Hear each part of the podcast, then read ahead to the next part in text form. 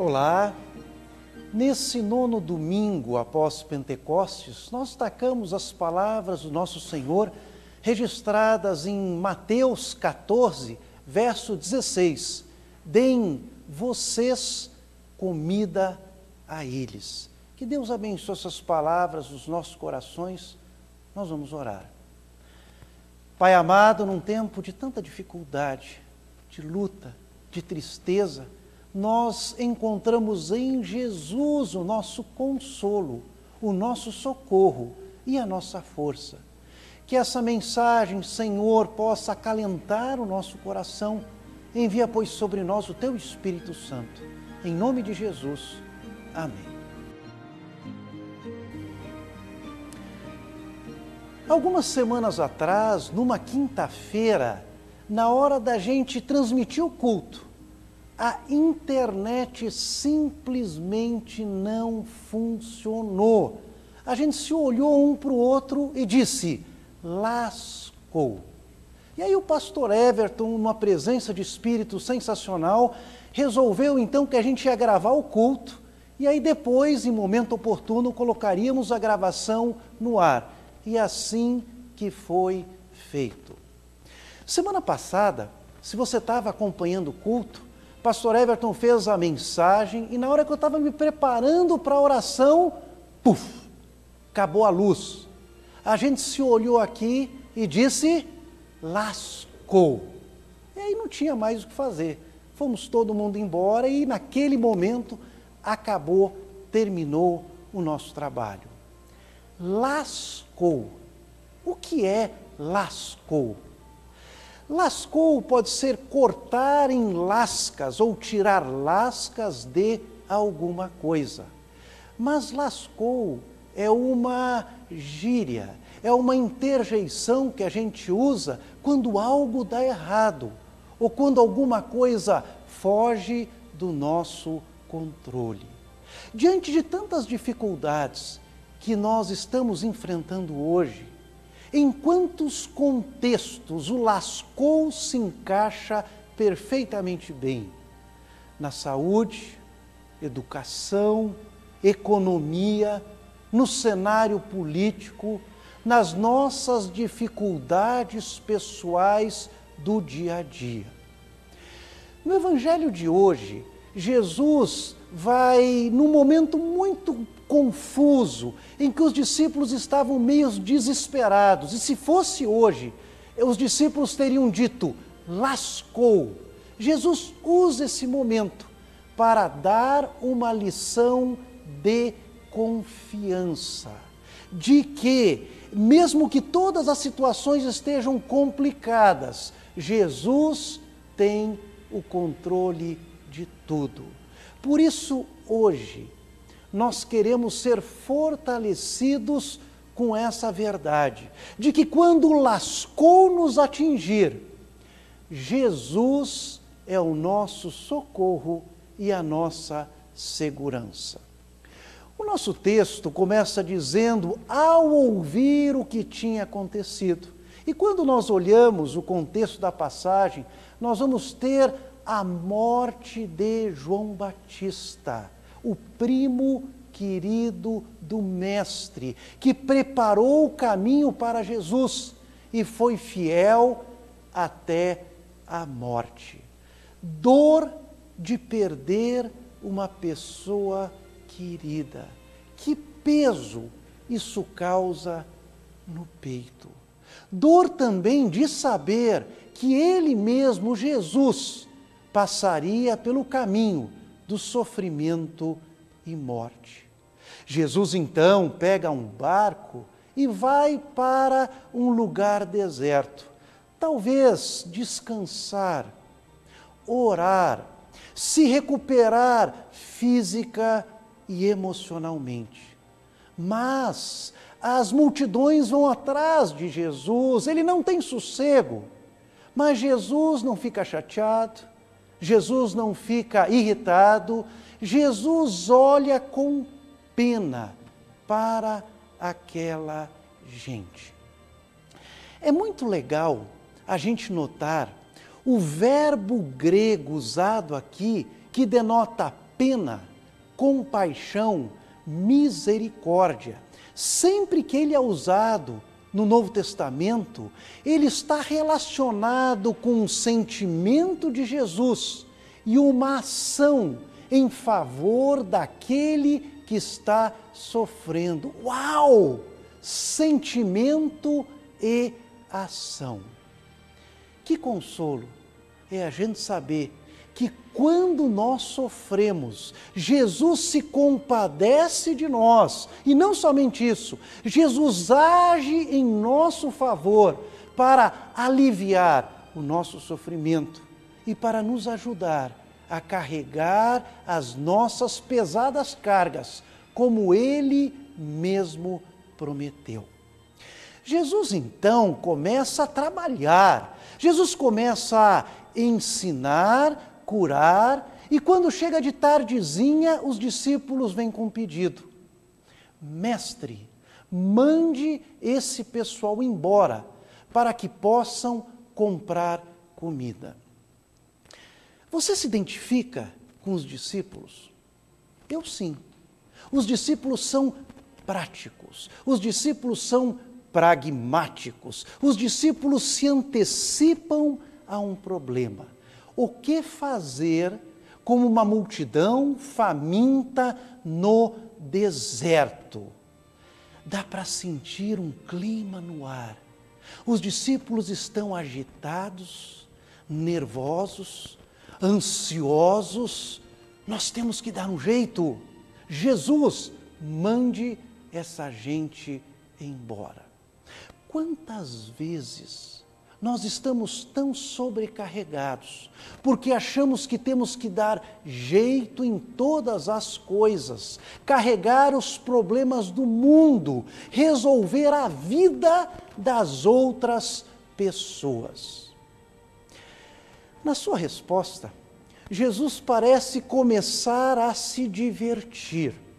Jesus, então, além de não mandar o pessoal embora, responde para os discípulos: eles não precisam ir embora.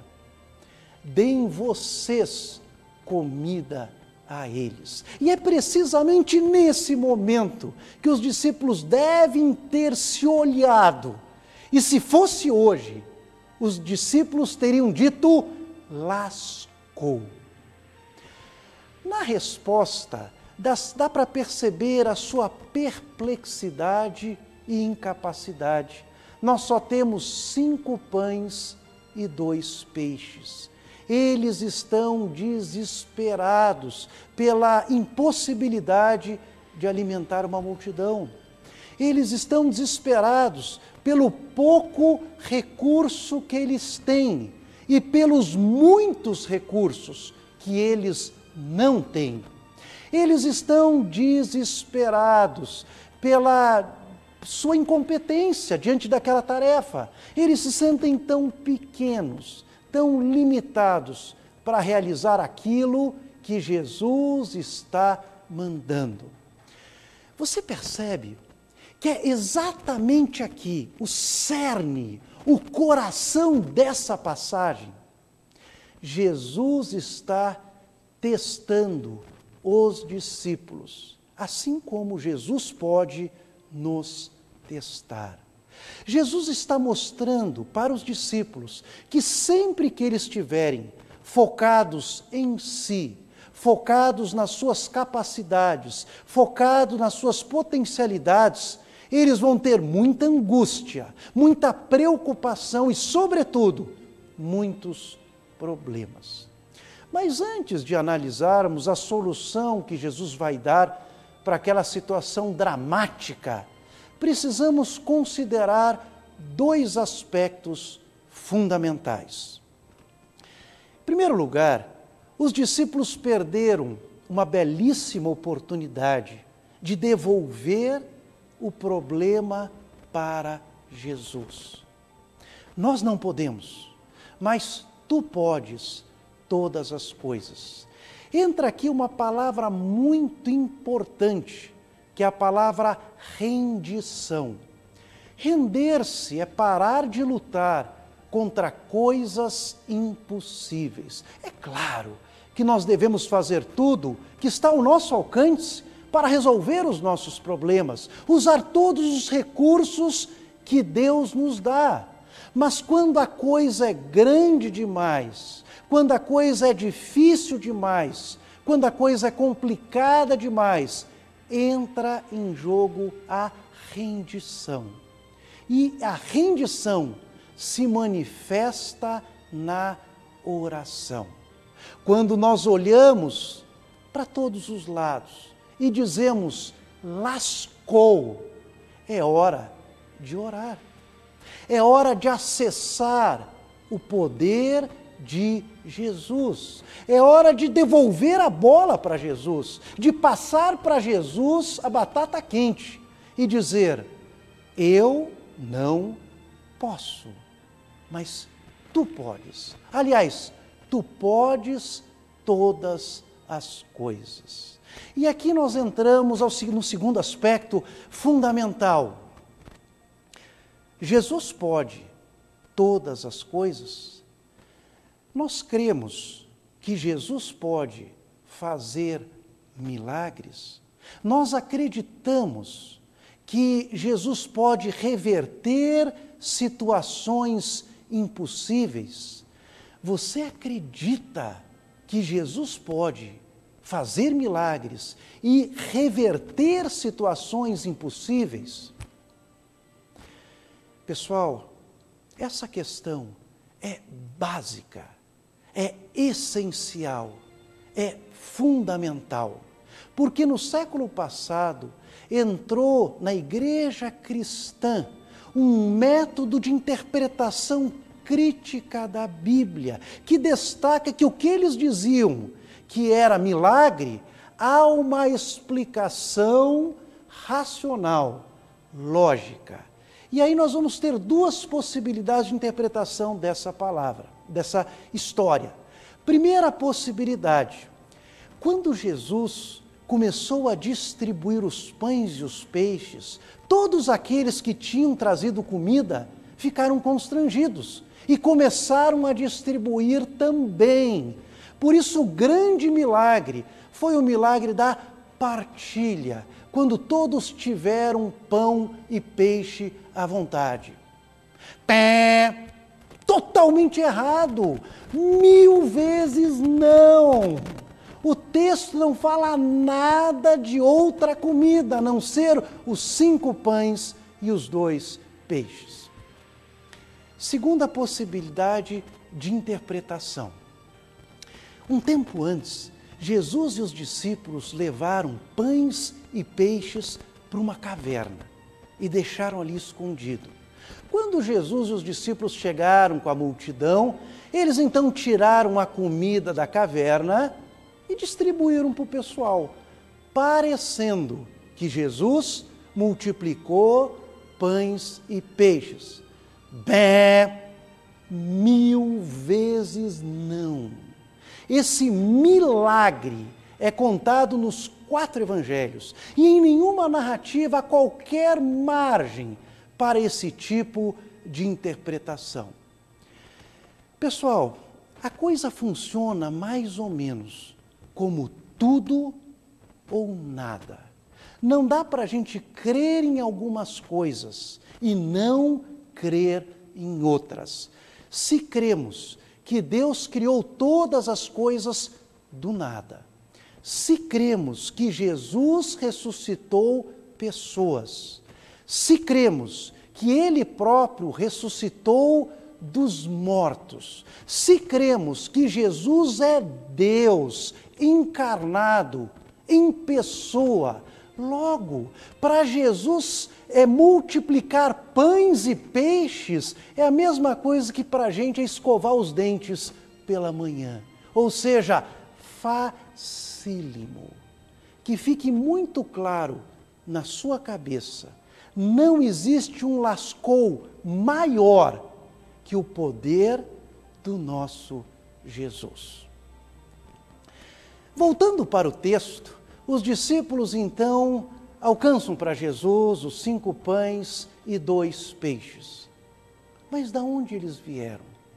Ora, alguém doou alguém partilhou, alguém ofertou, alguém contribuiu aqueles dons, aqueles bens a Jesus. Que privilégio foi para aquela pessoa dar algo tão pequeno e ver Jesus multiplicando tanto. Que privilégio nós também temos de fazermos as nossas ofertas. E daqui a pouquinho o pastor Everton vai falar um pouco sobre o privilégio, a oportunidade que nós temos de ofertar para que os nossos cultos online possam continuar, mesmo com a presença das pessoas aqui no nosso templo. Por outro lado, quantas vezes a gente sente tão pequeno, tão limitado, tão é, é, é, é, faltante em dons e habilidades. Quem sabe a nossa vida pode ser esses pães e peixes colocados nas mãos de Jesus, em que Ele pode multiplicar, transformar e tornar a nossa vida uma bênção para as pessoas que nos cercam. Jesus então vai tomar quatro atitudes que nos interessam bastante nesse momento. Em primeiro lugar, Jesus vai mandar as pessoas sentarem na grama. Talvez para que o pessoal pudesse conversar um pouco sobre o que estava acontecendo. Refeição precisa ser momento de comunhão. Jesus quer que a gente invista na comunhão. Por isso, coma mais devagar. Desligue esse desgraçado desse celular. Segundo lugar, Jesus vai olhar para cima. Isso é tão sensacional, isso é tão simbólico. Quando lascou atingir você, olhe para cima. Deus é o nosso refúgio e fortaleza, socorro bem presente nas tribulações. Em seguida, Jesus vai dar graças, Jesus vai agradecer a Deus. Quantas vezes nós estamos tão insatisfeitos, infelizes, porque nós só prestamos atenção naquilo que nós não temos, naquilo que nós achamos que está nos faltando. Por que não olhar, não reconhecer e não agradecer tudo que Deus nos deu? Agradeça a Deus. Agradeça as pessoas. Agradeça sempre. Tudo começa a partir da gratidão. E aí chegamos então na quarta atitude de Jesus. Essa é a minha predileta do texto. Jesus manda os discípulos distribuírem a comida. Jesus envolve os discípulos naquela tarefa. Olha só, Jesus deu a, a ordem e o próprio Jesus ajuda a cumprir. E que fique muito claro para você, esse foi um dos milagres mais extraordinários que Jesus fez. Mais de 5 mil pessoas, talvez 15 ou 20 mil, tiveram a sua fome saciada. Jesus curou as doenças, Jesus saciou a fome. Nesse momento que estamos tão preocupados com a nossa saúde e com a, com a, com a nossa manutenção diária. Que consolo é saber que Jesus se preocupa com as nossas necessidades materiais. E no final, doze cestos de comida são recolhidos. Por quê? Por que os doze cestos são recolhidos. Em primeiro lugar, o nosso Deus é um Deus de administração. O nosso Deus é um Deus de economia. Use bem os seus recursos, use bem o seu dinheiro, não esbanje, não jogue comida fora, economize água e luz. Em segundo lugar, você já percebeu? Doze cestos para doze discípulos, ou seja, a comida do dia seguinte já estava garantida para aqueles discípulos ansiosos. Uau! Jesus é sensacional. Lascou, lascou. O que, que é lascar? Tirar lascas de alguma coisa, ou quando algo dá errado, ou foge do nosso controle. Quando lascou nos atacar, Jesus é o nosso socorro e a nossa força. Amém. Amado Pai Celeste, graças te damos por esse momento tão gostoso, onde a tua palavra consola, anima e fortalece a nossa alma. Por Jesus, o nosso Senhor. Amém.